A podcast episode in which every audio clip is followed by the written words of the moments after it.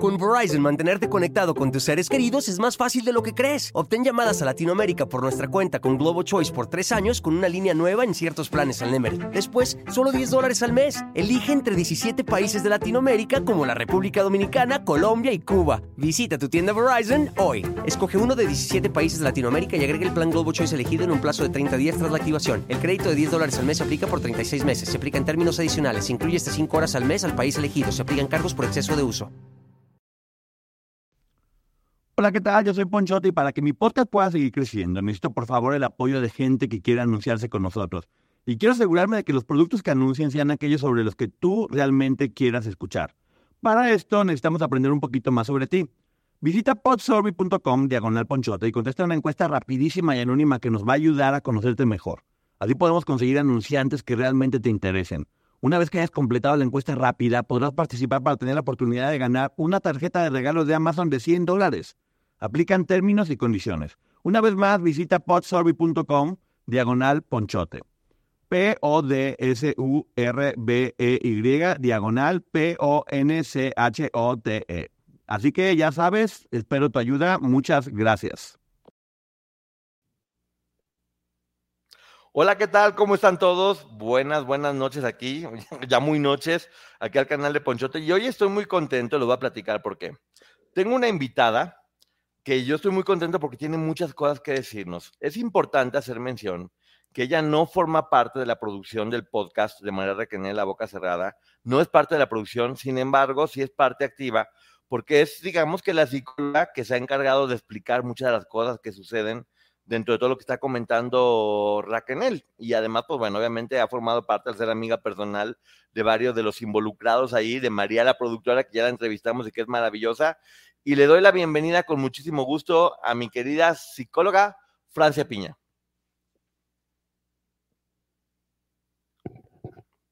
Ay, creo que se cortó, no te escucho, te veo como en a ver. pis. Ya estás, ya estás, dime. Creo, Ah. creo que el internet está mal, pero te acabo de presentar como, como rockstar. ¿Estás ahí, Poncho? Buenas Aquí estoy. noches a todos. Eh, no sé si es Poncho o soy yo la que tiene problemas con internet, pero gracias por tenerme aquí. Y bueno, Eh, vam- vamos a ver si ya me escuchas mejor o todavía no, dime. Porque según yo, la que tiene el problema, díganme si la que tiene el problema, lo que ustedes ven es ella o soy yo. Díganme y coméntenme. Porque según yo, según yo es ella, yo aquí me voy platicando muy contento y veo que la señal de internet aquí está completamente bien. Este, sí, sí me ven a mí, ¿no? Bueno, acaba de salir ahorita, pero ahorita va a regresar seguramente. Y gracias por estar. Saludos a todas las... Es ella, ¿verdad? Sí. Saludos a todas las personas, obviamente. Chisangari, que siempre llega presente. Raquel, este gusto culposo, que me encanta el nombre, obviamente. Aztec Se- Se- Sebelleri. Savage. Savagery. ¿Qué nombre? No entendí. a ver, ya llegó. ahí estoy. Ya está, no te nos fugues. Ay, no, no, el internet, algo pasó, pero muchas gracias. Este, Mm. gracias por la invitación, gracias por el espacio. Digo, sí alcancé a escuchar la, la bienvenida y bueno, pues reiterar, ¿no? Que, que estoy aquí por mi libre voluntad, este, y que pues lo que yo diga viene por mí. No, no soy parte del, del equipo de producción del podcast. Este, me invitaron y este, más que agradecida de haber participado de la manera que lo estoy haciendo hoy esta noche aquí contigo, Poncho. Muchas gracias. No, gracias. Además me gusta mucho que evidentemente sí, sí tienes relación con ellos, pero también has estado al pendiente de todo lo que hemos estado comentando aquí, de la reseña de los libros, de todo. Entonces eres una persona que tiene una visión muy global de todo esto. ¿Y por qué era importante para mí que estuvieras aquí? Porque en verdad hacemos un esfuerzo por hacer las reseñas, por, por, por tratar de explicar todo lo que está comentando, pero sí noto que hay muchísimas personas que les cuesta mucho trabajo entender por qué ellas accionaron como accionaron. Y de repente cuesta mucho trabajo decir, bueno, ¿por qué víctimas si eran malas? O si, si eran, si, si- eran unas victimarias, si hacían esto, ¿por qué no se escapaban? ¿Por qué sus papás? Se hacen muchas preguntas porque no entienden, creo, cuál es un poco lo que estaban viviendo en ese momento. ¿Cómo nos podrías tú explicar lo que sucede con ellas desde que tienen contacto con este manipulador asqueroso hasta que ya terminan completamente alejadas de la realidad y de, de lo que desean o no hacer? Mira, eh, justamente el día de, de hoy terminé de ver una serie que está en la plataforma Hulu que se llama Stolen Youth, que vendría siendo Juventud Robada, algo así. Esta serie en tres capítulos creo que nos explicaría o nos ayudaría a entender muy bien el accionar, porque esa serie termina, o sea, concluye el caso. Este caso está abierto, ¿ok? El, el del que estamos hablando ahorita, ¿no? El caso Trevi Andrade es un caso que sigue abierto porque hay una demanda todavía en curso. El caso este que te menciono de la serie es un caso que concluye y da un cierre incluso a los participantes este, de este culto, secta, que, que, que, también se formó, que fue muy chiquito, pero fue un caso bastante sonado donde todavía el año pasado apenas dictaron sentencia al culpable. Este, pero es increíble el, el cómo los, des, los despedaza eh, y, y, y, que además me parece el perfil más cercano para explicar incluso el perfil de Sergio, ¿no? Okay. Este, Sergio, ¿qué hacía? Hasta las elegía, y creo que esto ya lo has, has, mencionado antes, ¿no? Hasta físicamente, hasta tenía un concurso, ¿no? Claro. Este, y de ahí iba reclutándolas porque tenía un modelo de lo que él quería venir formando. Entonces, si desde el perfil físico vamos hablando, el perfil de personalidad y psicológico era otro. Y hay características en común que se repiten en la mayoría de, de, estas chicas, ¿no? Una familia disfuncional que, bueno, todos pudimos caer, todos venimos de una familia disfuncional, cada familia disfunciona a su manera, partiendo desde ahí. Entonces, claro. este, ¿qué buscaba él? Este, debilitar a las figuras. Entonces, a los 12, 13 años de cualquiera de nosotros, donde no está desarrollado nuestro cerebro, mecanismos de defensa que están todavía inmaduros y son primitivos, este, no hay una personalidad, nuestra personalidad se está gestando, estamos en, saliendo de la pubertad, entrando a la adolescencia. Es bien fácil, somos muy vulnerables a esa y a cualquier otra edad, pero a esa edad particularmente, ¿no? Entonces, ¿qué hacía este? Les desarmaba lo que para ellas era normal y familiar, la casa, la familia, con la dinámica que tenía, y él empezaba a debilitar las figuras de autoridad de estas chicas y lo escuchamos. Con Verizon, mantenerte conectado con tus seres queridos es más fácil de lo que crees. Obtén llamadas a Latinoamérica por nuestra cuenta con Globo Choice por tres años con una línea nueva en ciertos planes al Nemery. Después, solo 10 dólares al mes. Elige entre 17 países de Latinoamérica como la República Dominicana, Colombia y Cuba. Visita tu tienda Verizon hoy. Escoge uno de 17 países de Latinoamérica y agrega el plan Globo Choice elegido en un plazo de 30 días tras la activación. El crédito de 10 dólares al mes se aplica por 36 meses. Se aplica en términos adicionales. Se incluye hasta 5 horas al mes al país elegido. Se aplican cargos por exceso de uso. Con, con Raquel, ¿no? Cuando le decía, tu mamá te tiene envidia. Claro. Y lo fue haciendo con otros, ¿no? El casting que le pide a Raquel, a ver, hazme la escena como si tu papá se hubiera muerto, con uh -huh. el papá ahí a un lado, este, porque además tenía un conflicto con los hombres, ¿no? Él solo quería este, mujeres a su alrededor para seguirlas quebrando este, y armándolas, ¿no? Una vez quebradas, y lo vemos en cada paliza que les daba, bueno, lo escuchamos, en cada paliza que les daba, el, el mensaje del final era, esto es por tu bien, porque quiero que seas perfecta. O sea, te quebro porque te estoy armando, te estoy moldeando a mi, a mi gusto, a como yo digo. Entonces, si ya quitó a las figuras de autoridad, papás, hermanos, amigos, porque hasta eso iba haciendo, hasta las sacaba de la escuela para tenerlas en su academia, de manera que las sí. iba aislando, lo que es el grooming, que eso se explicó en el, en el episodio donde participé con ellas, ¿no? Cómo, cómo viene haciendo el, el groomer, ¿no? Todo esto que es irla teniendo para él solo, la va, viene incluso desde el término de acicalar, ¿no? Desde ahí viene la palabra grooming de de que las va conquistando, las va seduciendo, quiero cantarte esta canción, esta canción te confieso, sí la escribí para ti, sí. sí, me estoy encariñando contigo, más lo que van haciendo las personas que para en ese entonces ya estaban también adiestradas. Entonces, ¿qué va haciendo? Pues rompe lo conocido, te muestra otra cosa y te hace pensar que es normal, ¿no? Algo que fue para mí muy choqueante al, al ir terminando de ver esta serie fue que les están preguntando, están entrevistando los del documental a, los sobrevivientes y les dicen, oye, ¿tú de verdad sí creías que tu familia te estaba envenenando? Y la respuesta de algunas era, es que no sé si eso fue verdad. O había incluso respuestas de ellas donde decía, voy a cambiar lo que acabo de decir porque me está hablando de nuevo él. esto que te dije antes no son mis palabras, son las palabras de él. Entonces voy a reformular. Eso es como, wow, ¿de qué manera? Y, estos ya eran chicos más grandes, estos ya estaban en un high school, ya, ya para entrar a la universidad. Entonces te digo, no hay edad, ¿no? Para que alguien llegue y te, y te quebre sabiendo tus puntos débiles, este, porque eso hacía, él lo olfateaba y mucho se ha dicho que tenía libros de psicología infantil, que recibió un adiestramiento. Yo coincido contigo en que debió haber habido un precursor, maestro, y que este alumno lo superó, lo superó.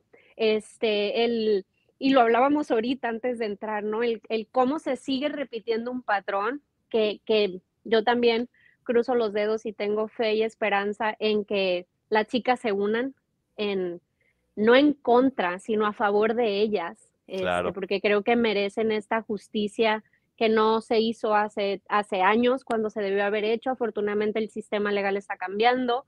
Este, y como sociedad creo que seguimos repitiendo el patrón también, ¿no? De, de, de qué lado estamos, de ninguno.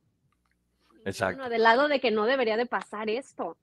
Mira, yo, yo lo explico de, de, de, esta forma y quiero que me digas si es correcto, si no para cambiar y no decir una estupidez o no seguirla diciendo.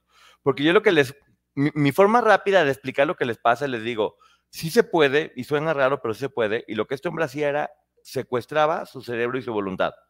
Lo secuestraba y una vez secuestrado y castigado, los obligaba a hacer lo que él quería. ¿Es esto correcto o estoy diciendo pura tontería? Sí, no, no, no, totalmente. Este, hay un himno, para mí también es esta canción que escribió él para Lucero, la de con tan pocos años, ¿no? Creo que se llama. La Esa, y, luego la otra para mí sería la de Con los ojos cerrados, que también la escribió, la escribió él, ¿no? Y le, si me, le creo si la de lunes de queso, ¿no? Le creo que, su amor será eterno.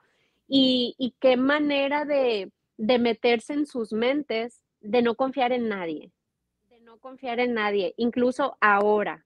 ¿no? Lo difícil que está haciendo que entre ellas se pongan de acuerdo, si lo pueden hacer, si no, este, pasando tantos años. Digo, al principio pues creo que seguía siendo eh, parte, ¿no? El, ¿cómo se les llama? Como los efectos secundarios, ¿no? Cuando todo pasó y que salían unas a defender y otras a, denunciar y demás, y entre ellas se peleaban en los programas y que los únicos que ganaban eran los medios que proyectaban todo eso, ¿no? Porque finalmente ellas no ganaban, seguían perdiendo.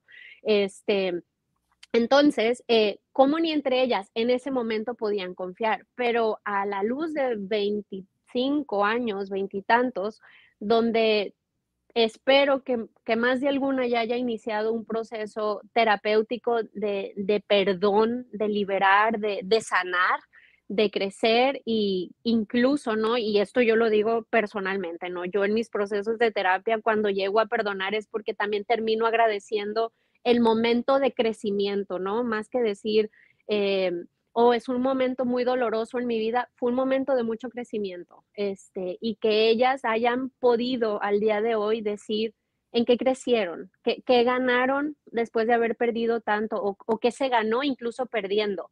Este, y ojalá hoy, a veintitantos años, ya muchas mamás, esposas, ya poniéndose incluso del lado de los papás, ¿no? De incluso si llegaron a reclamar, mamá, ¿por qué no te diste cuenta, mamá, por qué no hiciste esto? ¿Por qué me dejaste ir aunque yo lo dijera? No lo sé, desconozco porque no las conozco tan, no las conozco, este, pero eh, espero que ya hayan pasado por este proceso de, de perdonar, de liberar y de decir, hagamos lo diferente, ¿no? La locura es hacer lo mismo esperando resultados distintos. Y lo podemos ver este, en, la sociedad también. Se, siguen atacando a estas chicas que no han hecho otra cosa más que salir y exponer algo tan vergonzoso, tan doloroso de sus vidas, que fueron expuestas de manera involuntaria, donde ellas iban buscando un sueño y, es como, y les pagamos exhibiéndolas y aparte etiquetándolas. Eh, pues creo que tampoco hemos terminado de aprender eso. Entonces me encanta que lo estén volviendo a hacer, que estén denunciando que se, que se estén uniendo, ojalá realmente hagan la fuerza, porque es como, sería muy, muy interesante, ¿no? Todas Tus, niñas de 13, de 15 años, porque finalmente siempre han sido más ellas que él. Claro.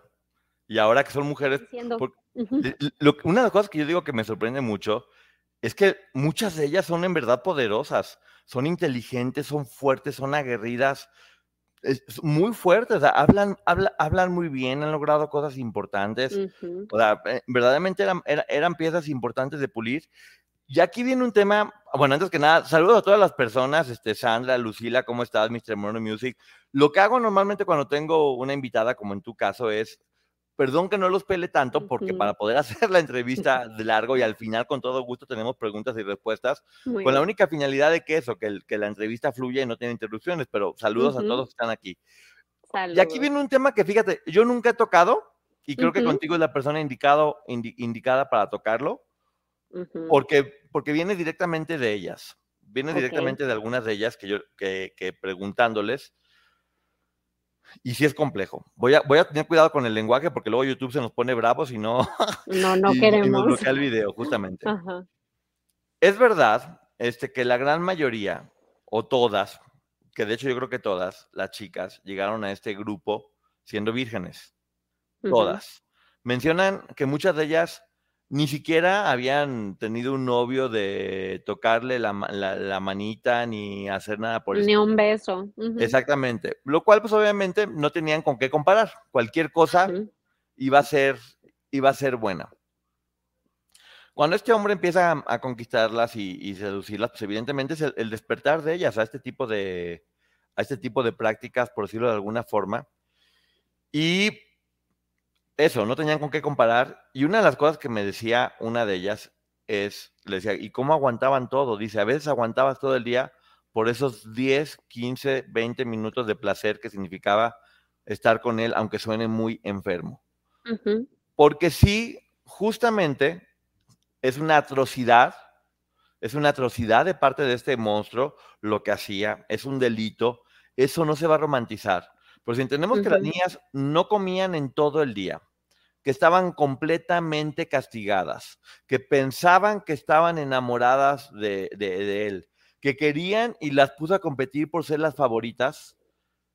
Esos cinco segundos, que ese, pequeño momentito que pudieran estar con él desde un punto de vista, digamos, más placer, e, era como la, pues como la parte de, como la droga que les daba él para, para que pudieran seguir de alguna forma conectadas y estuvieran ahí. Está enfermísimo, yo lo sé. Te digo, una, cuando, lo dijo la chica, dije, es que claro, tiene sentido. O sea, no se habla y no se comenta porque es obvio y es lógico. Escuchando a Raquel cuando dijo 20 años sin tocarla, ese era el castigo que les hacía. Dejaba de tocarlas. Y sí, es grotesco, es asqueroso este monstruo. Ellas eran hermosas, pero eran niñas que estaban recién despertando a esta etapa. ¿Qué nos puedes comentar de esto? Bueno, que ni bien despertaban, ¿no? No sabemos ni siquiera si llegaban ya menstruantes a, esto, pero seguían siendo niñas. Creo que el, libro de, Karina habla, ¿no? De cuando ella entra a la academia y la imagen de ella jugando a la casita de las muñecas. Este, sí, pero ibas a decir algo. No, no, no, que sí, oh. Aline, todas, todas lo decían, entraban siendo niñas, las acaban de jugar muñecas que también hay que recordar que en aquellos tiempos no es que, no es que ni tuvieran internet ni acceso a mucha información y los papás no hablaban de esto con ellas, llegaban básicamente en blanco. Y, yo creo que más de alguna hablaba de haber estado en colegios religiosos o en escuelas religiosas, ¿no? También. Pero mm, creo que más allá de que lo vieran como una recompensa placentera, no sé si su mente alcanzaba a, de decir, oh, este placer que yo siento, pero creo que habla y si estimulas, ¿no? Este, creo que en uno de las, de las reseñas, em, no recuerdo quién lo mencionó, decía, y es verdad, la piel es el órgano este, de, con más puntos de, de placer que tenemos. Entonces, por más que las golpeara, las humillara, todo a lo que las tenía sometidas, si algo, estas niñas no sabían por dónde había que tocar o no, o qué les gustaba o no, incluso estaban sometidas al placer que a él se le antojara. Ni siquiera ellas eran dueñas de decir de este placer, ¿no? La doctora Mel también lo explicaba que esto no es el síndrome de Estocolmo, este, porque no hubo un, que digo, sí estuvo el señor eh, preso por el, por el delito de secuestro, pero no pidió una recompensa y eso tiene que ver también con el síndrome de Estocolmo. La doctora lo explicó este, que no había habido una violencia, no llegó con un ataque, no, fue una seducción, este, Que puede sonar enfermo, creo que en ese punto para las chicas es como si revisamos el libro de Víctor Frank, el, el, hombre en busca del sentido. Si para ellas el sentido de su vida o de seguir ahí eran esos segundos, porque creo que quieres ayudarlo diciendo unos minutos de placer, pero con unos segundos o algo, o incluso Raquel lo decía, ¿no? Con que no me pegara, yo sentía que era un buen día, ¿no? Ya si no las tocaba este, para, para un castigo, que de nuevo tenía que ver con su cuerpo, con su piel, entonces que no las golpeara con las palizas que les daba, que hemos leído y escuchado, este, para ellas era, ah, sí me quiere o, o, voy en el camino correcto donde sí me está queriendo tocar, donde sí quiere estar conmigo, porque además acuérdate que aparte era compartido.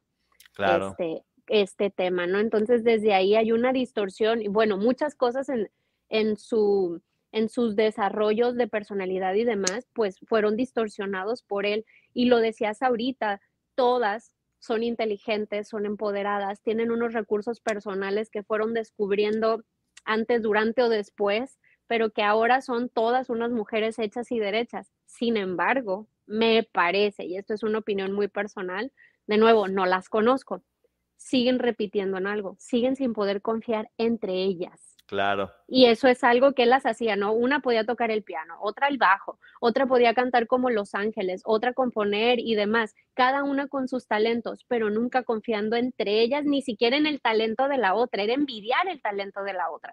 Entonces, creo que eso, si es que esta demanda todavía no las logra unir, creo que todavía por ahí pueden estar esos eh, residuos, ¿no? De, de este adoctrinamiento que ellos recibieron de de no poder confiar, este, de no confiar entre ellas o de no confiar en otra mujer, no se lo podían decir a sus, a sus mamás, a sus hermanas, a sus amigas, es no confiar en otra mujer ni en otro hombre, o sea, ve cómo las, las encarceló en su propia, en sus propias mentes, ¿no? Cómo las hacía pensar por él, cómo tenían que pensar él por ellas. Alguna decía en uno de los libros cuando empezaban a reclutar, ¿no? Esta le puede gustar, o sea, ya pensando cómo lo hago feliz, a quién le llevo, con quién se entretiene ahora y ya pensando en los gustos de él, no pensando en voy a lastimar a otra persona, no quiero que le pase lo mismo que me está pasando a mí, no tenían esa capacidad. O no busco a quién me gusta a mí. Eh, sí, o quién, me quién puede ser mi amiga, no, no podían ser amigas. ¿Qué hacían? Dime. No, perdón, es que algo que creo que es bien importante es, este fue un comentario que me hizo una de ellas.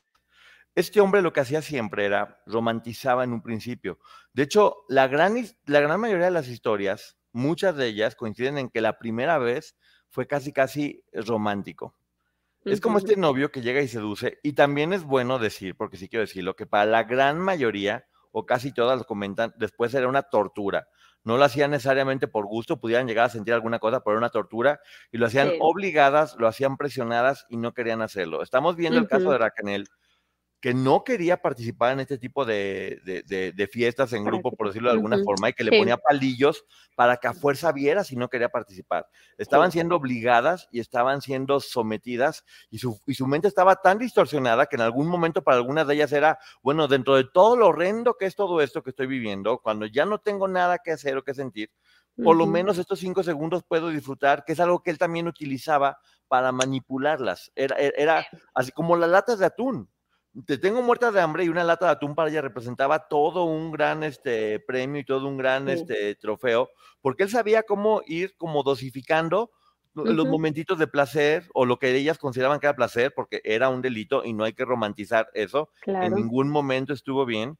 Eh, eh, la comida o llegar al punto de no me castiga, todo está bien. Entonces, sí, es, bueno hacer mención y lo que voy a decir porque de ninguna forma me, interesa romantizar, pero sí, que, la gente, que la gente entienda, porque sí es complicado, como estas niñas, yo siempre le he dicho que unos, a esa edad uno es una hoja en blanco donde conforme vas viviendo y desarrollando te vas escribiendo cosas. Este señor no les dio la oportunidad de elegir, agarró su hoja, rayó lo que él quería que fuera, y ellas crecieron y algunas lo han superado, algunas no, con eso que él escribió sobre ellas y que ellas se ven de esa forma. Por decirte algo, yo te aseguro que a muchas de ellas no les gustan las mujeres y nunca les gustaron. pero eran obligadas y, no era lo que a lo mejor en su vida hubieran hecho, pero él las presionaba y con tal de darle gusto al Señor o por miedo, porque también es bueno decir por miedo, y también es bueno decir que muchas veces las obligó a hacer algo que no querían, lo cual es completamente un abuso, ella reaccionaba, ¿no? Sí, sí, y además, este, ahorita que hablabas de esta hoja en blanco, ¿no? Y, y cómo las hizo que ellas mismas en su hoja, siendo ellas, tenían que escribir las planas, este, el cómo dirigirse a él, con qué palabras, ¿no? Este, como, como mandamientos, casi, casi, como él siendo un Dios, porque hasta dejaban de creer en Dios algunas, ¿no? Llegaban a decir, Dios, me has abandonado, ¿no? ¿Dónde estás? Este, ¿por qué, por qué me está sucediendo esto? Eh, de nuevo, no es romantizarlo, él lo romantizaba, obviamente, él lo normalizaba, y si ellas no tenían contacto con la realidad, esa era su realidad. ¿Y qué les quedaba? Esa. incluso Karina lo decía en su libro, cuando le tocaba hacer trabajos externos, trabajos físicos, este, forzados, obviamente, y pesados afuera y decía, ahí sí me voy, pero decía, ¿a dónde llego? No voy a llegar ni a la esquina, no he comido en no sé cuántos días, me tiene aquí bajo el sol, a veces este, con ropa que le decía, no te puedes ensuciar, ¿no? Está también esa, esa anécdota. Hay una parte donde Karina dice que en una en la playa o no recuerdo en cuál casa estaban, donde ella decía que tenía tanta sed que decía, yo me puedo tomar el agua del mar, ¿no? O si pasa un perro, ojalá haga pipí, yo me tomo la pipí del horrible. perro. Entonces, es bien fácil decir nosotros, yo me voy, por menos yo me voy. No estábamos ahí, no estuvimos y en ese punto tendríamos que ser muy agradecidos de no haber estado en esa situación y si no estuvimos, pues lo que también, lo menos que podemos hacer es no juzgar o decir. Entonces, creo que ahora tendremos que decir cómo te ayudo, qué puedo hacer, este, necesitas algo, porque pues también si nos vamos a poner cátedra de todo lo que tienen que hacer, tampoco. Siempre, este, cuando no sepas qué hacer o qué decir, pregúntale al otro, ¿quieres que te diga algo? ¿Quieres que haga algo? ¿Te abrazo? ¿No, no te abrazo? ¿Me siento aquí en lo que tú acabas de llorar o, o no quieres llorar? Preguntar, preguntar y, no hemos preguntado qué necesitan ellas. Es que es increíble eso que dices que es tan sencillo. Son víctimas, no necesitan que las linchemos. ¿En qué nos convertimos cuando las linchamos? Necesitan justo eso. ¿En qué las ayudamos? ¿Qué hacemos? ¿Cómo las contenemos? ¿Qué podemos hacer para que estén bien? Eso es lo que tenemos que hacer como sociedad, porque ya les pasó en un principio cuando iniciaron a hablar, y siempre sucede que alguien habla o quiere declarar y todo el mundo lincha y todo el mundo se lo avienta, y es un doble trauma para que la gente entienda un poco mejor, tú imagínate en tu experiencia, que yo sé que tienes experiencia tratando, tratando a, personas y ya lo haces de forma personal, tú imagina que llega una de estas chicas recién salidas de ahí. Y que va a tener todo el apoyo, que tú vas a estar apoyándola, que están sus papás bien, conteniéndola, que tiene todo a su alcance para poder, para poder salir adelante. ¿Cuánto tiempo le llevaría y cómo sería el proceso aproximadamente? Porque sé que no puede ser exacto, para que una chica de estas pudiera superar o por lo menos sobrevivir todo, todo lo que ellas vivieron dentro de ahí. Mira, la doctora Mel lo dijo muy bien y no dijo una cantidad ni de meses, pero habló de años, de eso sí lo recuerdo. Y yo no viví una historia como ellas, ¿no? Y tengo en terapia 15 años, desde que estaba estudiando. Digo, no 15 años de que todas las semanas voy. Voy un año, voy luego unos meses, luego la dejo, luego regreso. Pero desde que yo estaba estudiando la universidad, yo recuerdo que en el segundo tercer año de la carrera empecé mi proceso de terapia y hasta hoy lo tengo todavía. Al día de hoy, cada semana estoy yo este, con mi terapeuta.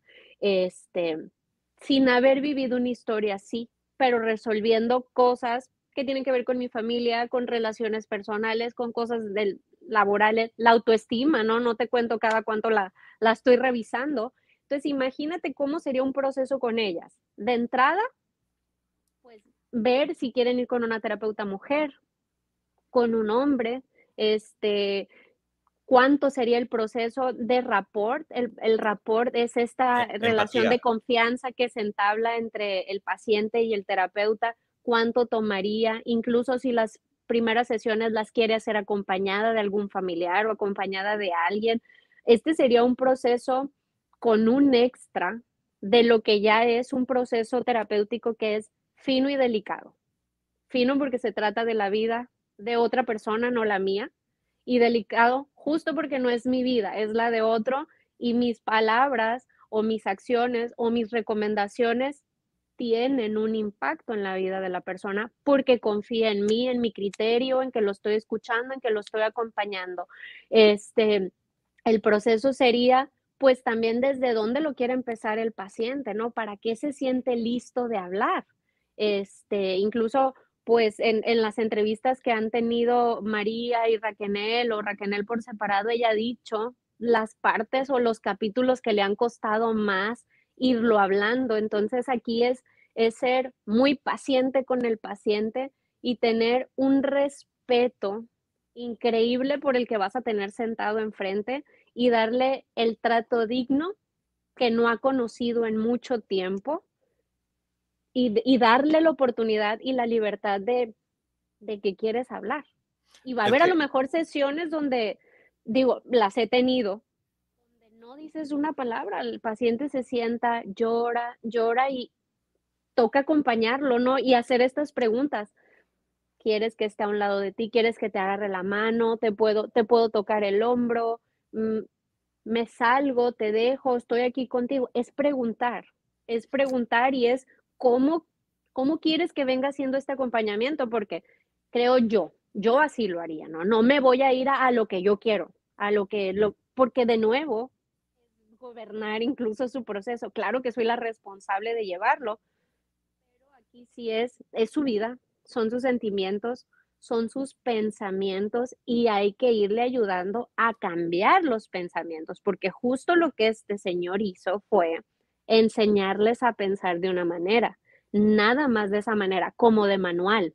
Entonces, hacer este proceso que sería la terapia cognitivo-conductual, que es lo cognitivo, es lo de los procesos del, del pensamiento y demás, cómo se van cambiando los pensamientos y este cambio de pensamientos, esta reformulación o esta psicoeducación va a ir cambiando en su conducta.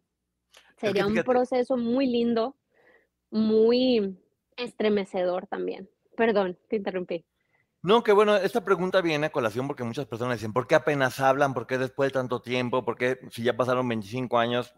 Una, lo que tú estás diciendo, este señor lo que hizo fue injertarles básicamente un señor, un, mini Sergio Andrade en la cabeza de cada una de ellas, que la sigue castigando por lo que piensan y con lo que dicen y con lo que van a hacer. El problema no es la llave en la puerta, el problema es que este policía que les injertó este mini Sergio Andrade las tiene completamente controladas y es al que tienen que vencer. Por otro lado, cuando una persona tiene este tipo de, de problemas tan fuertes, es como hay personas que se rompen en dos, hay personas que se rompen en cuatro pedazos. Y estas niñas, lo que les pasó fue que hagan de cuenta que las aventaron de un octavo piso y se rompieron en mil pedazos.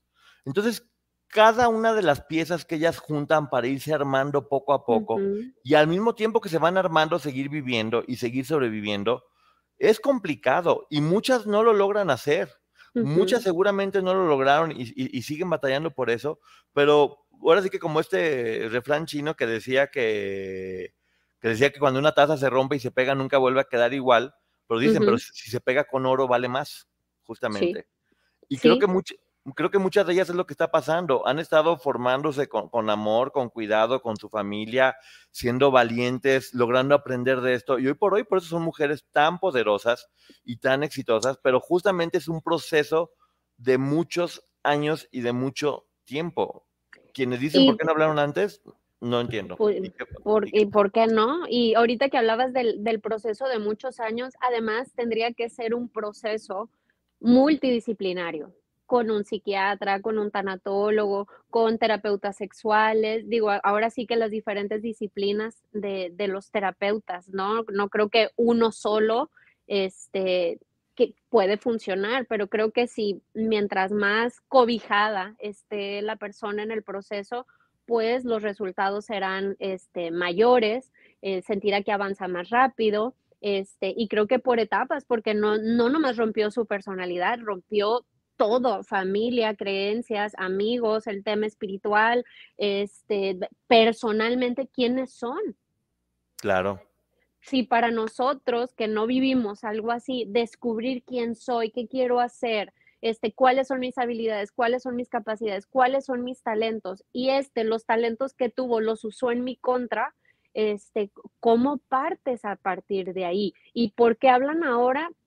Porque ahora pudieron hacerlo, porque ahora quisieron hacerlo, porque no era antes, porque era ahora o porque tampoco es ahora, a lo mejor va a ser en un mes o el otro año, cuando sea el tiempo. ¿Quiénes somos para decir, no, ya, se te fue? No. ¿No? Y como dices tú, respetar y acompañar en su proceso, porque les digo, como sociedad, o nos vamos a convertir en este verdugo que va a terminar de rematarlas, o nos vamos a convertir en, esa, en, en, ese grupo de gente que las abraza, que las apoya, que las ayuda a crecer y que ayuda a salvar a más personas, que es lo que nosotros, porque yo sé, lo hemos platicado y sé que muchos de los...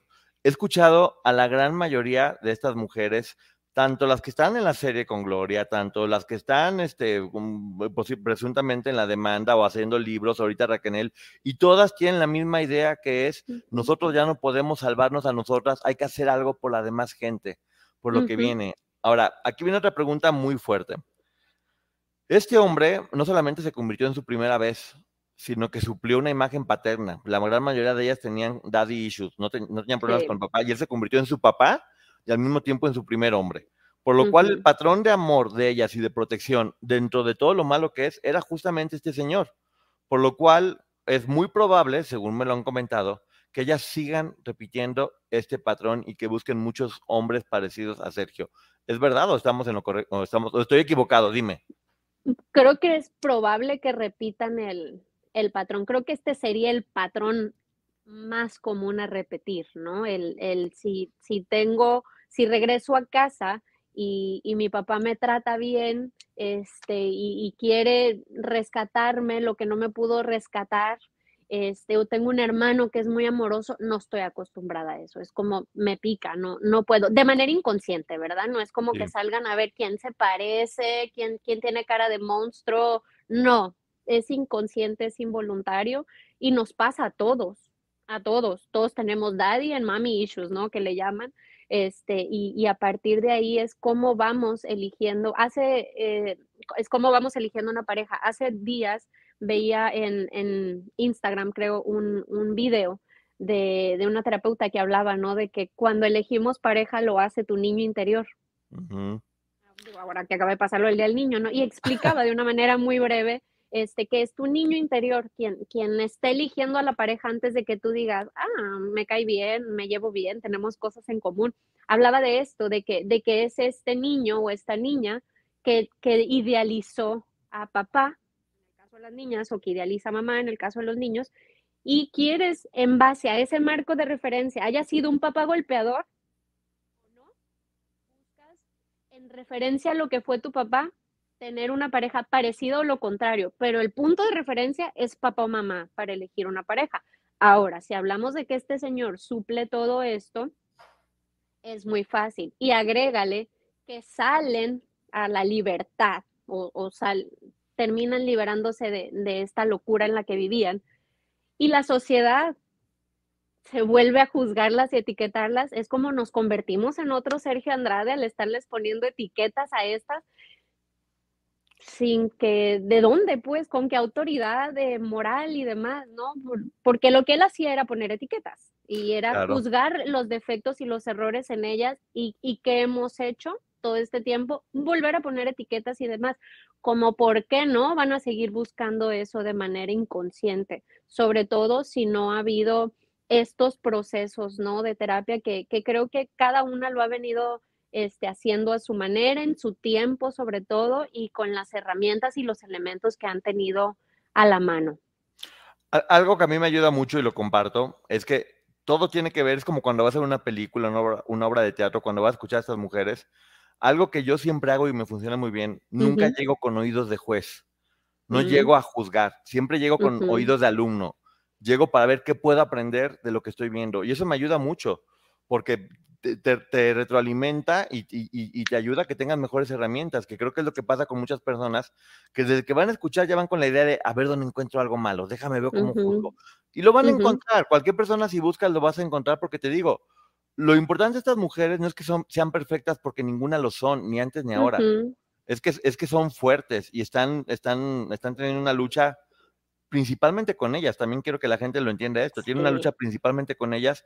Y aquí es donde viene otra palabra importantísima en este tipo de casos. Y es Con Verizon, mantenerte conectado con tus seres queridos es más fácil de lo que crees. Obtén llamadas a Latinoamérica por nuestra cuenta con Globo Choice por tres años con una línea nueva en ciertos planes al Nemery. Después, solo 10 dólares al mes. Elige entre 17 países de Latinoamérica como la República Dominicana, Colombia y Cuba. Visita tu tienda Verizon hoy. Escoge uno de 17 países de Latinoamérica y agrega el plan Globo Choice elegido en un plazo de 30 días tras la activación. El crédito de 10 dólares al mes se aplica por 36 meses. Se aplica en términos adicionales. Se incluye hasta 5 horas al mes al país elegido. Se aplican cargos por exceso de uso. Abandono. Mm, Quiero que la gente también entienda que de forma consciente o inconsciente, ellas están marcadas por esto de, de abandono, que todo el mundo las dejó. Ellas dicen, ¿por qué nadie nos salvó? ¿Por qué nadie nos apoyó? Inclusive muchos pueden llegar a pensar que su familia no hizo lo suficiente, aunque no lo digan, pueden llegar a pensar que su familia los abandonó y todo el tiempo este hombre les, les ponía el miedo de si no haces lo que quiero, te dejo, te abandono. Y al convertirse, al haber logrado meterse en su cabeza como un símbolo o una imagen paterna, bueno, y muchas de ellas el papá o se había ido de la casa o las había abandonado o había muerto el papá. Entonces, una palabra que ellas tienen muy claro es abandono. Entonces sucede que son capaces de aguantar cualquier cosa porque prefieren aguantar a lo mejor golpes o malos tratos que, de, que sentir que las abandonaron, ¿no es así? Sí, que sentir el, el abandono, ¿no? Que eh, todos los que lo hemos sentido alguna vez sabemos que, que cómo se siente. Entonces, para ellas, y yo hablo de un momento en nuestras vidas, quizás, Sí. pero para ellas era el estilo de vida, ¿no? Incluso no era nada más que él dijera, te dejo. Cuando él decía, me mato. No, y todas corrían, no, no, no, ¿qué, qué vamos a hacer si se muere? Nosotros diríamos, pues vas a ser libre Y te feliz. libras. Sí, y ellas, no, Sí, sí, no, sí. que no se muera, ¿no? Entonces era como incluso entre ellas estarse acusando de quién podía ser la causante de la muerte del otro y, y, eh, ir más en contra.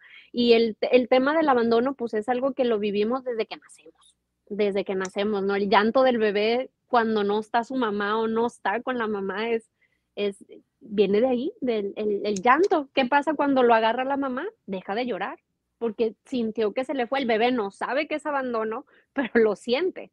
Entonces, este, a ellas que, que justamente las fue haciendo, las fue alejando.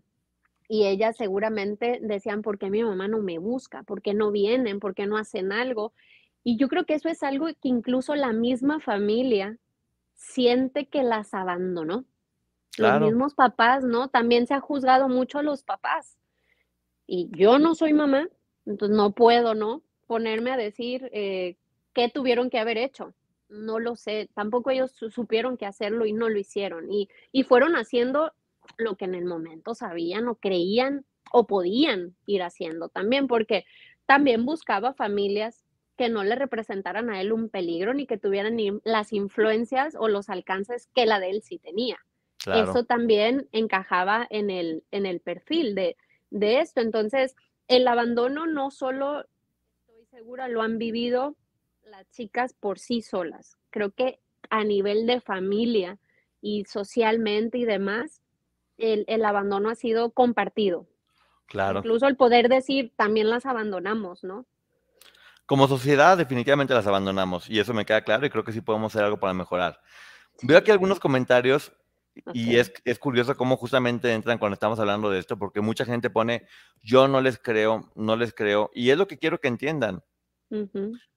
Puedes creerlo o no, y está bien, porque no estamos diciendo crean ciegamente, como siempre he dicho yo en este canal, lo importante es que todo el mundo piense, que todo el mundo tenga opinión. Lo importante es, puedes no creerlo, lo que no puedes hacer es atacarlas, juzgarlas Exacto. y lincharlas. Eso está mal, porque tal vez que creas o no creas, este, es- está bien, pero que las linches, que las juzgues, que las critiques, no habla de que ellas estén mal, habla de quién eres tú como persona. Exacto. Incluso dicen que cuando señalas con un dedo, hey, hay tres que te están señalando a ti primero. Bueno, justamente quiero Ujú. hacerte esa pregunta. Ajá. Una, una persona que dice, estas son de lo peor, son unas cualquiera, ¿y por qué no hablaron? ¿Por qué lo hacen? ¿Por qué, por qué la gente hace eso? Porque puede y por ignorancia, creo, porque ¿quién se ha sentado a escuchar la historia? Y a lo mejor conforme tú o yo fuimos viendo cuando la noticia salía en los 90, podíamos irnos haciendo los, los juicios, ¿no? Aunque fuéramos chicos, jóvenes o niños, y, y haber tenido idealizada a un artista y decir, no, son Claro. mentiras, y pensar, lo están haciendo por envidia y demás. Pero si te das el tiempo y la oportunidad de escuchar la historia e ir armando y, y vas a ir cambiando el juicio. Lo que Pero no, digo yo, no todos lo han hecho. Tengan información y, y piensen lo que quieran, porque no estamos queriendo que nadie piense igual que nosotros. Piensen lo que quieran, pero con información.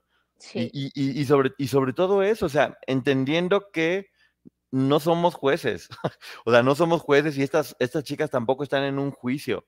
Lo que están No. haciendo es contando su verdad y su visión. Y, y lo, que, lo, más, lo que más me extraña es que después de 25 años, uno, la gente no entienda que antes no tenían las mismas herramientas que ahora. No había internet, las personas no estaban tan, tan, tan, tan en contacto con la información. Y aunque hubiera habido, seguramente este hombre no lo hubiera permitido. Estuvieron secuestradas, esa es la palabra tal cual, para que lo entiendan privadas de de esa su forma libertad. privadas de su libertad y explotadas, este, Y humilladas y, y- y sometidas a lo, a lo peor que cualquier ser humano se hubiera siquiera imaginado. Si lees y cualquiera de ustedes en verdad se toma el tiempo de informarse y leer la historia de cada una de ellas, te aseguro que pasará lo mismo que contigo, conmigo, que no hay forma de no sentir empatía, bueno, a no ser que seas un monstruo, y si eres un monstruo, pues bueno, ya no es mi problema. O sea, si no Sí. logran sentir empatía por una Ve a niña que terapia. sufre esto, la verdad que ni me interesa su opinión porque no me importa hablar con ese tipo de monstruos, porque eso es lo que son, o sea, personas que, que quieren destruir completamente. Entonces, eso creo que es una de las cosas que más, que, que más nos, nos, nos importa justamente. Estamos aprendiendo como sociedad, ¿no? Porque Raquel lo menciona en el podcast de forma muy. Ahora, ahora me cuido con la D, porque siempre termino diciendo podcast. podcast. Podcast. Y yo mismo Una me plana. odio porque suena, hablo tan rápido que luego suena podcast. Podcast. Podcast. Y, y lo sé bien, pero luego lo digo muy, muy rápido. Raquel lo ha dicho, yo también lo comenté. Todo parece indicar que la educación que se les daba a las mujeres en México, lo único que estaba haciendo es una escuela de víctimas, porque tienes que obedecer, calladita te ves más bonita, cúmplela a tu marido, haz, ha- ha- haz, haz lo que quieras, son tus mayores, obedece. Pero justamente, bueno, vamos a decir, sí, nos educaron para ser víctimas. Pero cuando vemos que una víctima no quiere ser o no se está dejando ser víctima, también somos muy buenos victimarios. Ah, Épale, esta se está saliendo del guacal, ¿no? Hasta lo dicen en los libros, una que no usaba brasier, una niña que con un vestido transparente seducía, no sé quién, era una niña, no le estés diciendo que era una fe fatal. O sea, claro. desde ahí, o sea, sí, víctimas, eh, la idiosincrasia, la cultura, como sea, eh, pero muy buenos victimarios, porque lo aprendemos. Y, es aquí a donde yo me uno a esta parte donde tú dices, a este señor alguien lo tuvo que entrenar, de algún lado lo vio, este, lo vivió probablemente, pero pues se voló la barda, ¿no? Este, cuando lo llevó a cabo y eh, te digo, si fue víctima en, en su niñez o en, en algún punto de su vida, pues fue mejor victimario que víctima. Sí, la verdad. Bueno, ta- también esta información quiero que tú, que tú me digas si es verdad o si es únicamente una, una leyenda que se, ha, que se ha repetido y que parece que es verdad. ¿Es cierto que la gran mayoría de los abusadores fueron abusados?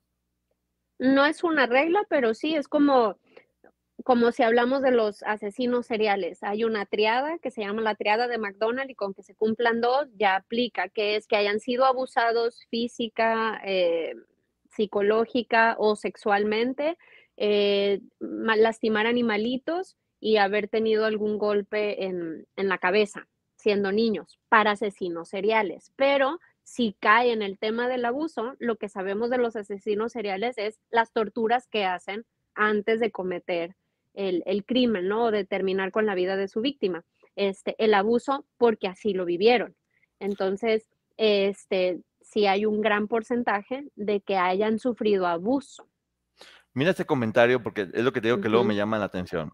Dice Bonifacio, Poncho, yo pienso que eso de que hayan sido niñas no aplica en todos los casos. Por eso hay niños que son juzgados como adultos por su mentalidad. Absolutamente todas, todas entraron siendo niñas. Entonces es lo que te digo, muchas veces uno habla desde la ignorancia y hace ese tipo de comentarios porque no, efectivamente hubo un momento donde varias ya eran mayores de edad y otras eran menores, pero porque las mayores de edad ya llevaban mucho tiempo. Y hay una frase, claro. hay una frase que quiero que me ayudes a desglosarla y la dijo Gloria Trevi y me parece importantísima para entender muchas cosas y creo que aplica también perfectamente a, a Raquel. En situaciones como esta, el tiempo no juega a tu favor. Ok. Creo que es lo que justamente está- eh, eh, no se dan cuenta. Sí, muchas de ellas ya tenían Ujú. 20 años, pero llevaban, mu- muchas duraron 2, 3, 4 años. Y personas como Raquel o como Gloria, o varias de ellas, duraron muchos años. Y cada año empeoraba y empeoraba la situación y hacía el problema mucho más grande y mucho más complicado salir de él, ¿no es así? Sí. Y este, y ellas se sentían, aunque más grandes, con menos recursos y menos posibilidades de salir. O sea, ya siendo adultas. Sí, ok, porque no me puedo ir porque mis papás firmaron un contrato de que este señor puede hacer conmigo lo que sea. Pero a los 18 ya te Claro. podías haber ido. No te fuiste porque ya la, la cadena no era legal. Era ya mm, mental, era ya emocional, era ya psicológico, o de plano la desesperanza era tan grande de, ¿ya qué hago? Y además no conocían otra cosa. Claro. Una de las cosas que más me sorprendió justamente en el podcast, en el podcast de Raquel, es justamente cuando comenta que después de que él pensó que le había sido infiel, que básicamente lo obligó a que dijera que era infiel con una golpiza, él dejó de tocarla por completo durante 10 años.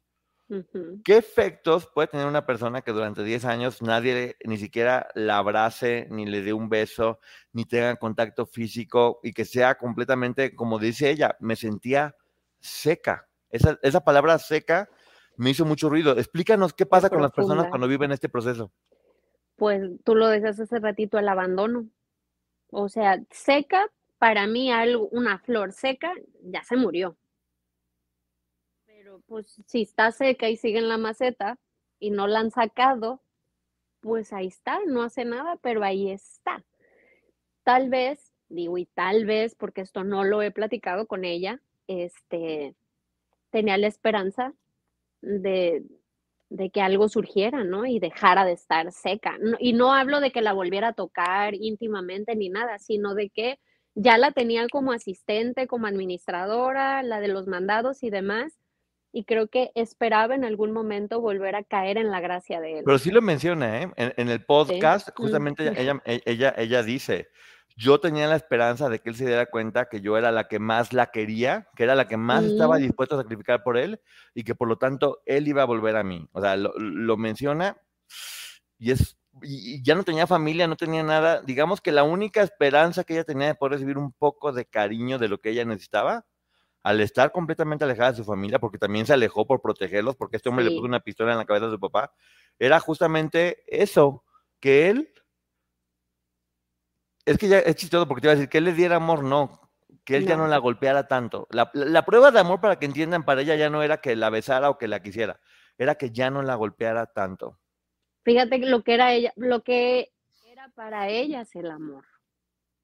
No, no que no me dé un golpe, me quiere. Esta pregunta se me hace muy... ah, aquí está. No, perdón, ¿cuándo ¿consideras qué? Cuando hemos escuchado la frase, ¿no? De, ah, pégame pero no me dejes, o si ya no me pega, ya no me quiere. Para ellas era al revés, si no me pega es que me quiere, algo estoy haciendo bien. Exacto. Esta pregunta se me hace muy importante. ¿Consideras que todas están suficientemente sanas para hablar de esto? que es sano, que es normal. Pero si ellas se sienten bien, en paz, tranquilas y que ya lo han trascendido, porque no lo van a olvidar. Es más, que no lo olviden para que no vuelva a suceder, pero si lo han trascendido y, y ellas ya viven en una resiliencia, ¿sí? Yo, Si yo creo están que listas para hablarlo, sí. Esa- es a lo que voy. Yo creo que si no la están obligando en algún juicio o algo por el estilo y ellas deciden hablar, es porque ya están sanas. O sea, si ellas deciden hablar es porque ya lo sanaron y es algo como que, como que surge de ellos, ¿no? Como esas personas que de repente se quedan mudas por alguna razón y en cualquier momento En deciden hablar. cerrada. Exactamente, en boca cerrado, así es. Talía, por ejemplo, platica en su, en su libro que cuando se murió, que, que ella, cuando se murió su papá, dejó de hablar por completo. Sí, que consideraron que había sido autista, ¿no? Que casi ya la, diagnosticaban con eso. Sí, Porque cuando, cuando, cuando él estaba muy malo, le dijeron dale un beso a tu papá, ella le dio el beso a su papá y el papá murió y que ella pensó Sí. que lo había matado. Entonces que durante tres años o durante mucho tiempo, no, no- creo que eran tres años, no habló y no decía una palabra y que justamente decían que tiene, que tiene, y que un día de repente dijo, ¿dónde está mi papá? Es un poco lo que pasa, ¿no? Acá. A veces, más allá de decir, oh, están hablando porque ya sanaron, hablar sana. Lo, lo ha dicho, este, que su podcast le está sirviendo para eso. Este, también está el caso de Paris Hilton, que también le sucedió algo en un internado cuando tenía más o menos esta edad. Entonces, y lo habla hasta ahora que es una adulta.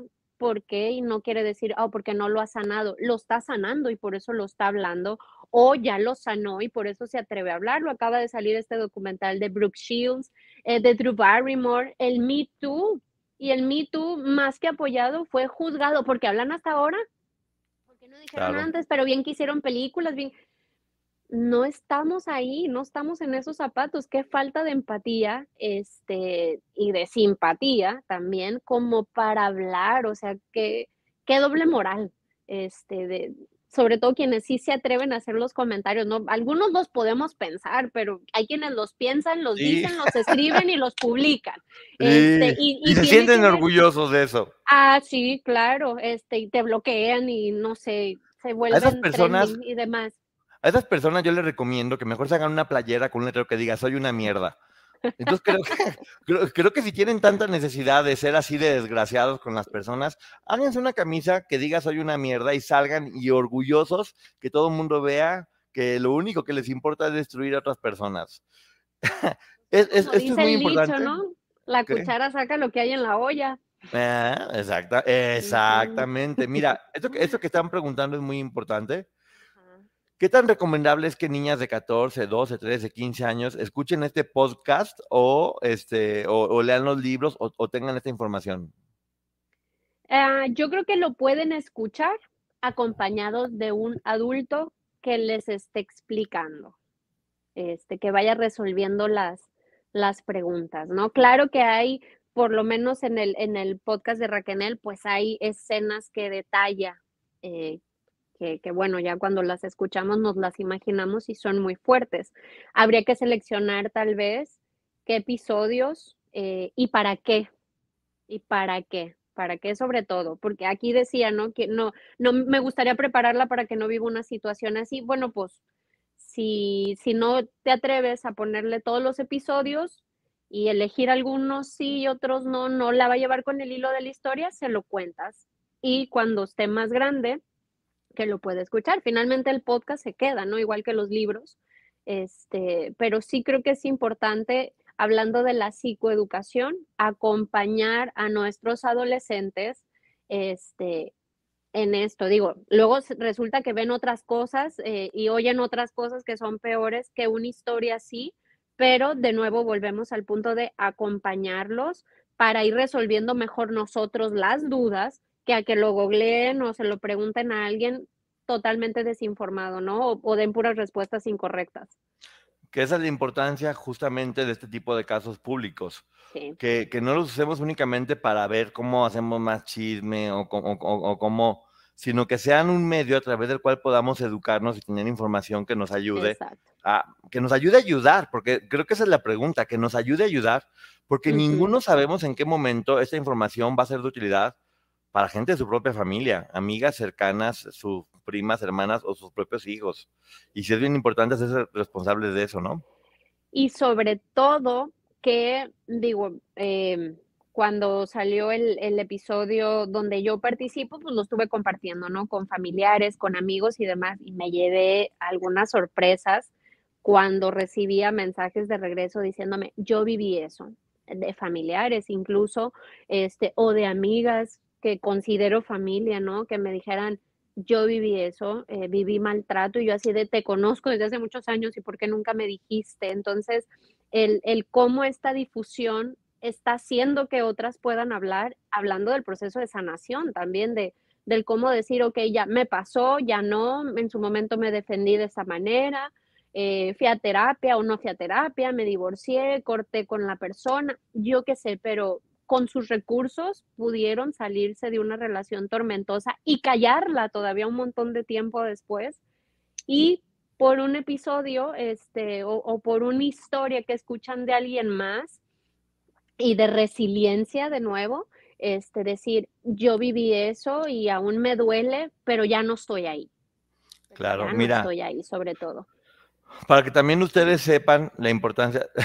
Dicen que si tengo cara de sueño, me siento mal desde el principio, no lo he dicho. Francia lo sabía, este, tengo la presión medio baja, pero bueno, aquí estamos porque además me está encantando la, me está encantando la plática, no sabes qué feliz estoy de A mí contigo. también, a mí Y- también. Y, y- y- y para que la gente pueda tener una idea de la importancia que es hacer esto, comparto algo que me pasó a mí, que, que me hizo en verdad sentir que todo tenía la culpa, la culpa, que todo, que todo había valido la pena.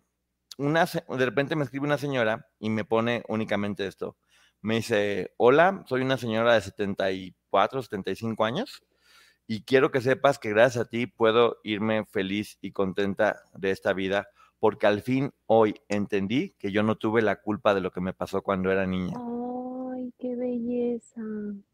Me mató. Mm, O sea, me, me- me mató. En verdad dices, todo tiene sentido cuando pasan este tipo de cosas y escuchas y dices, qué importante eso, porque muchas de ellas, también esa palabra es importante en todas ellas. La palabra culpa, ¿qué me puedes decir al Mm. respecto? Pues la culpa, una terapeuta que, que fue mi entrenadora mucho tiempo decía, no, nadie sabe quién inventó la culpa, pero no sirve para nada más que para hacernos sentir mal. Decían, casi todos los sentimientos tienen una función y la culpa no sabemos cuál, más que hacernos sentir miserables. Y la culpa, fíjate que la cargamos mucho tiempo y es tan sencillo librarnos de ella, ¿no? Con una disculpa. Disculpa quiere decir quitar la culpa, ¿no? Entonces, Mira, Luego podemos a- hablar de, de esto, ¿no? La disculpa se ofrece en, en tres pasos. Y el primero es decir, sí fui yo. Yo dije o yo hice, ¿no? Fui yo. La segunda es, eh, me siento mal por haberlo hecho. Este, y ahí no dices, con culpa, ¿no? No, Lamento mucho. Hablas de tu sentir. Y la tercera es, ¿qué puedo hacer para remediarlo? Y el qué puedo hacer para remediarlo, casi no llegamos a esa tercera parte. Nos quedamos en la primera de sí, fui yo y ni modo, ya sabes. Si ya saben cómo soy, ¿para qué me traen? ¿No? Ahí aplica ese. Pero el Sí. decir qué puedo hacer para remediarlo tan gratificante o repara mucho más para la otra persona el que digas, ¿qué hago? Así sea que te digan, lárgate y no te quiero ver, pues sí, no quiero, ¿verdad? Pero estoy preguntando qué puedo hacer para remediarlo, me voy, aunque no quiera. Yo lo pregunté y estoy dispuesto a hacerlo. O, ¿qué puedo hacer? Págame. Y andamos pagando culpas. Dicen que del tamaño del regalo luego es el tamaño de la culpa. Y la palabra culpa Con Verizon, mantenerte conectado con tus seres queridos es más fácil de lo que crees. Obtén llamadas a Latinoamérica por nuestra cuenta con Globo Choice por tres años con una línea nueva en ciertos planes al Nemery. Después, solo 10 dólares al mes. Elige entre 17 países de Latinoamérica como la República Dominicana, Colombia y Cuba. Visita tu tienda Verizon hoy. Escoge uno de 17 países de Latinoamérica y agrega el plan Globo Choice elegido en un plazo de 30 días tras la activación. El crédito de 10 dólares al mes se aplica por 36 meses. Se aplica en términos adicionales. Se incluye hasta 5 horas al mes al país elegido. Se aplican cargos por exceso de uso. En lo absoluto. Y fíjate que eso es algo que también la, la licenciada Maggie lo dijo en, en un, en un programa contigo. Hablaba de no culpas, sí responsabilidades. Exacto. Y esa palabra, si yo la cambio en lugar de decir fue mi culpa, digo soy responsable, pues la responsabilidad ya implica hacer algo. O no Oye. hacerlo, también para no hacerlo más grande, pero la culpa, pues todos la hemos vivido, la hemos sentido y la hemos infundido en otros también. Exacto. Mira, se, nos fue el tiempo volando, en verdad. Te juro, estoy feliz de hablar contigo y quiero hacer Ay, como un resumen, también. quiero hacer como un resumen de muchas preguntas que, que han estado haciendo, Ajá. que creo que sí es bien importante para redondear esto. Muy ¿Cómo se puede educar a tus hijos para que pongan límites y que, y que puedan ser menos propensos a que esto suceda? Porque puede todo el mundo caer. Pero ¿qué consejos darías tú para, para enseñar a tus hijos a poner límites? Bueno, pues como terapeuta familiar, que también soy y que también trabajo con familias, son bien importantes tres cosas. Reglas en casa, límites y definir los roles. Si desde casa como papás sabes poner límites, que son límites para que tu hijo respete, le va a ser a él más fácil poner los propios suyos, porque en casa se enseña. Entonces, las reglas, pues la regla, y la diferencia entre reglas y límites es que no es lo mismo. Las reglas están en todos lados y aplican para todos y están a la vista de todos, ¿no? Podemos ir al cine y las reglas te las van poniendo en la pantalla o en cuanto estás entrando a la sala. Que no corras, que el celular, que esto, y es para todos. No es, oh, para los de la fila 4, eh, no pueden prender el celular, pero de la 8 hacia atrás sí. No, es para todos. Vas a una alberca, vas al teatro, a donde vayas hay reglas, en el avión, en todos lados. Las reglas son para todos y tienen una consecuencia si se rompen. ¿Ok? Los límites son personales. Los límites pueden ser la extensión de la regla o no tienen nada que ver con la regla. La regla es se llega a casa a las 8 o a las 8 se apaga la tele y todo el mundo ya a sus habitaciones. El límite puede ser que el fin de semana se extiende a las 9. Es un límite, pero después de esa no. Y los límites tienen que ser tuyos. Este, si las reglas en casa las ponen papá y mamá, hay límites que solo mamá puede poner y que no tienen nada que ver con los de papá. Y papá lo mismo. Entonces, los límites nunca son para el otro, son para mí. Es yo hasta dónde llego. Que tengo el niño que me grita, el límite no es del niño, es mío. No, yo no voy a dejar que me grites. Hasta aquí llegamos, se aplica lo del time out o lo del tiempo fuera, se castiga el juguete. Hay una consecuencia de romper el límite igual que de romper la regla, solo que las reglas son muy generales, son para todos y los límites ya van siendo específicos este, ya más detallados y se sugiere que no, pero sí son más flexibles. Este, y los roles, es bien importante que estén los roles en casa definidos.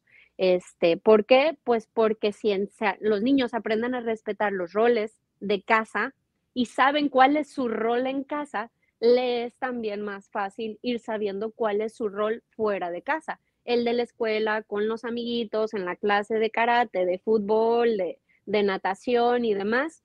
Estos tres puntos son muy importantes para cómo ir educando. Y, estos tienen que ver incluso con, la comunicación, que es otro punto también que podemos tenerlo como regla y como límite.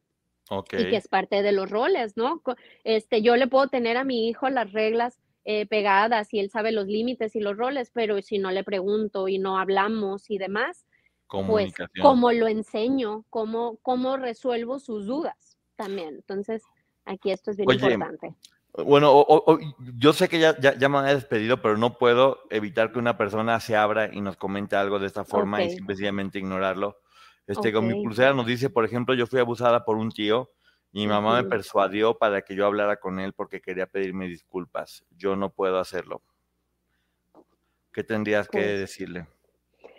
Pues no te pueden forzar a hacerlo si no estás lista para aceptar la disculpa porque aquí él, bueno, tu mamá te está llevando a que tú hables con él. Tú de entrada no quieres hablar con él, al parecer él quiere hablar contigo.